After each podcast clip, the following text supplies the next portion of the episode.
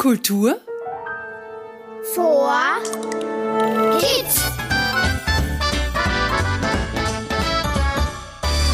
Hallo und Servus zu unserem neuen Podcast.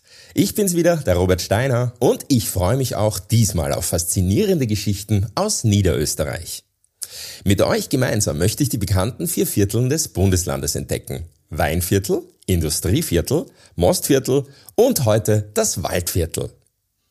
Kommt mit ins Herz der wunderschönen Wachau zur Burgruine Dürnstein und lernt die Sage von Richard Löwenherz und Blondel kennen.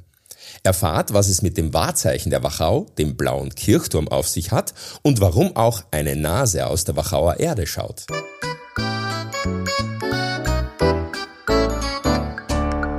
Wir starten unser heutiges Abenteuer in Dürnstein am Fuße der Burgruine.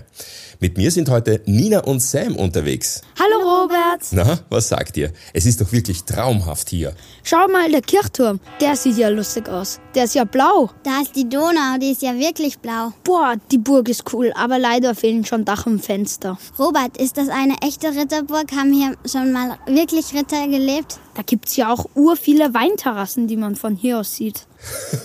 ja, ihr habt es schon gesehen, hier gibt's einiges zu entdecken, aber eines nach dem anderen. Ich würde vorschlagen, wir sehen uns jetzt zuerst gemeinsam die Burgruine an. Kommt mit, hier geht's hoch zur Burgruine. Sag, kennt ihr eigentlich die Sage von Richard Löwenherz und Blondel, die sich genau hier ereignet haben soll? Moment, gibt's da nicht um Könige und einen Schatz? Es ist eine spannende Geschichte, die ich euch jetzt gerne erzählen möchte.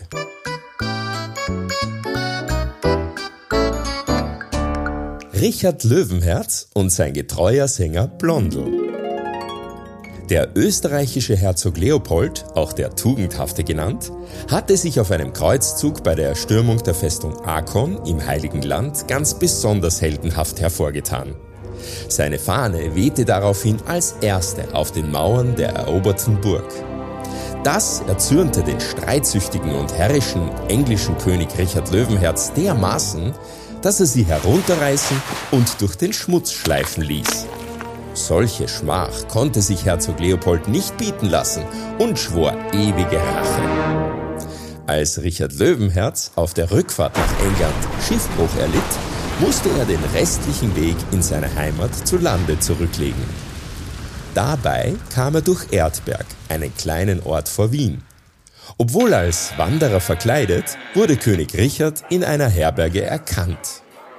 Herzog Leopold nützte die Gelegenheit und ließ den englischen König festnehmen.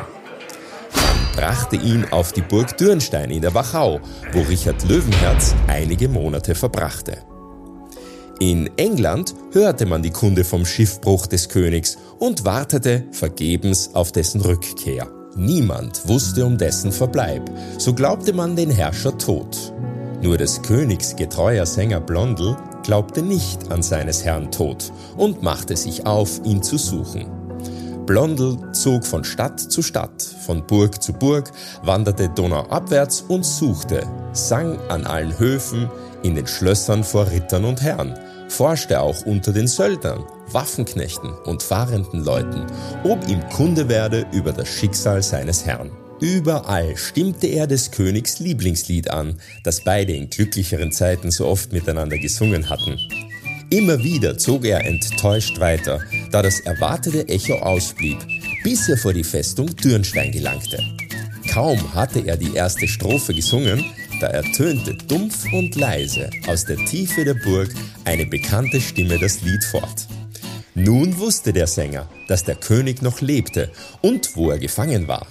In fliegender Eile jagte er nach England zurück, tat das Schicksal des Königs kund und ruhte nicht eher, bis seine Freilassung gegen hohes Lösegeld erwirkt war.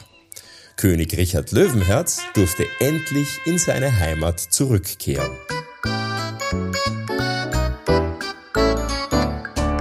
Wow, Robert, was für eine tolle Sage. Du, bis wann lebten hier eigentlich Könige und Ritter? Naja, wenn wir von der Zeit der Könige und Ritter sprechen, meinen wir meist das Mittelalter. Das Mittelalter endete jedoch nicht abrupt, sondern ging gleitend in die nächste Epoche über. Als Eselsbrücken können wir uns die Entdeckung Amerikas oder den Buchdruck merken. Beides läutete sozusagen eine neue Epoche ein. Wow, von hier oben sieht man ihn nun besonders schön, den blauen Kirchturm des Stiftes Dürnstein. Sagt einmal, warum meint ihr, ist dieser Kirchturm blau? Ähm, vielleicht, weil das von den meisten dort die Lieblingsfarbe war? Ich glaube, dass es vom ähm, Bauer der Kirche die, die Lieblingsfarbe war. Ähm, vielleicht waren die einfach gerade im Angebot. Ich glaube, die hatten die gerade einfach nur auf Vorrat. Ja, da waren schon ganz gute Ideen dabei. Aber zur Erklärung, die Farben haben tatsächlich eine Bedeutung. Das Braun des Klosters zum Beispiel symbolisiert das irdische Leben und das Blau des Kirchturms steht für die Auferstehung Jesu. Darüber hinaus war Blau in der Barockzeit der teuerste Farbstoff. Daher kommt auch der Ausdruck Königsblau, da solch ein Blau sich oft nur Könige leisten konnten. Die ganze Region Wachau gehört übrigens zum UNESCO Weltkulturerbe. Als Wachau bezeichnet man den Donauabschnitt zwischen Melk und Krems an beiden Donauufern. Robert, was ist ein Weltkulturerbe? Das ist eine tolle Frage. Unter Weltkulturerbe versteht man besonders wertvolle und schützenswerte Orte, Gebäude oder wie in diesem Fall eine ganze Region. Wir schützen sie, um sie möglichst lange zu bewahren. Es sollen ja auch noch eure Kinder und die Kinder eurer Kinder die Wachau so wunderschön erleben dürfen, wie wir das jetzt tun. Oh ja, das ist toll. Genauso geschützt ist übrigens auch die Bezeichnung der Wachauer Marille. Das ist eine echte Spezialität übrigens aus der Region. Ihr habt es sicher schon gesehen, wenn die Marillenblüte viele Besucher in die Region lockt und ihre Blüte oder ihr Duft alle verzaubert. Und ich bin mir sicher, ihr mögt Marillen genauso wie ich, oder? Ja. Ah, mir schmecken sie nicht so. Man könnte zum Beispiel Marillenmarmelade draus machen. Oder Marillenkompott.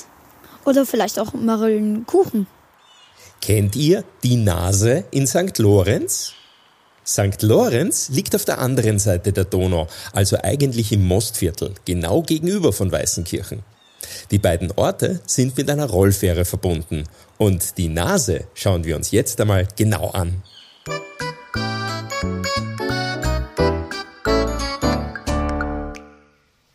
Könnt ihr die Nase bitte einfach mal beschreiben? ähm, die Nase ist grau. Kann man da eigentlich reingehen?